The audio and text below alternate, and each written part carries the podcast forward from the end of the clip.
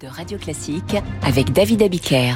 Il est bientôt 8 heures et nous retrouvons Franck Ferrand pour le point du jour. Bonjour Franck. Bonjour David, bonjour à tous. Nous sommes le 27 novembre. De quoi nous parlez-vous ce matin? Alors, euh, quand on connaît l'histoire de la Seconde Guerre mondiale, ce 27 novembre, on pense tout de suite à celui de 1942 à Toulon, puisque les Allemands qui ripostent au, au débarquement anglo-américain en Afrique du Nord envahissent la zone libre. Ils s'apprêtent à s'emparer de la flotte française, donc dans la rade de Toulon. Il est 5h30 du matin, 5h37 exactement, quand l'amiral de la Borde va lancer le scénario qui avait été prévu euh, pour une circonstance de ce genre, à savoir le sabordage de la flotte.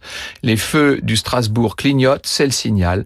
90 navires, dont 3 cuirassés, 7 croiseurs, 16 contre-torpilleurs vont être détruits par leurs propres équipages. Et le but de ce sabordage, c'est d'empêcher les Allemands de s'emparer des bâtiments. Ah ben évidemment, mais dans l'esprit du régime de Vichy et de l'amiral de la Borde, qui est très anglophobe, il s'agit aussi de ne pas mettre cette flotte à disposition éventuelle des alliés, notamment des Anglais, ennemis héréditaires de la Royale. Le bombardement de la flotte française par la marine britannique à Merzel-Kébir ça c'était en 40, n'a pas arrangé euh, toute cette affaire.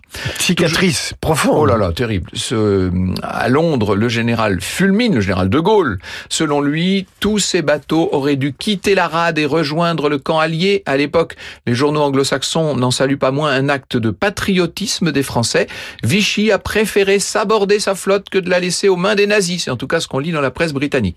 À l'issue de la guerre, l'amiral Jean de Laborde sera condamné à mort pour avoir empêché le ralliement de flotte. Sa peine sera commuée et puis finalement il sera gracié. Merci Franck, on vous retrouve à 9h05 pour Franck Ferrand raconte.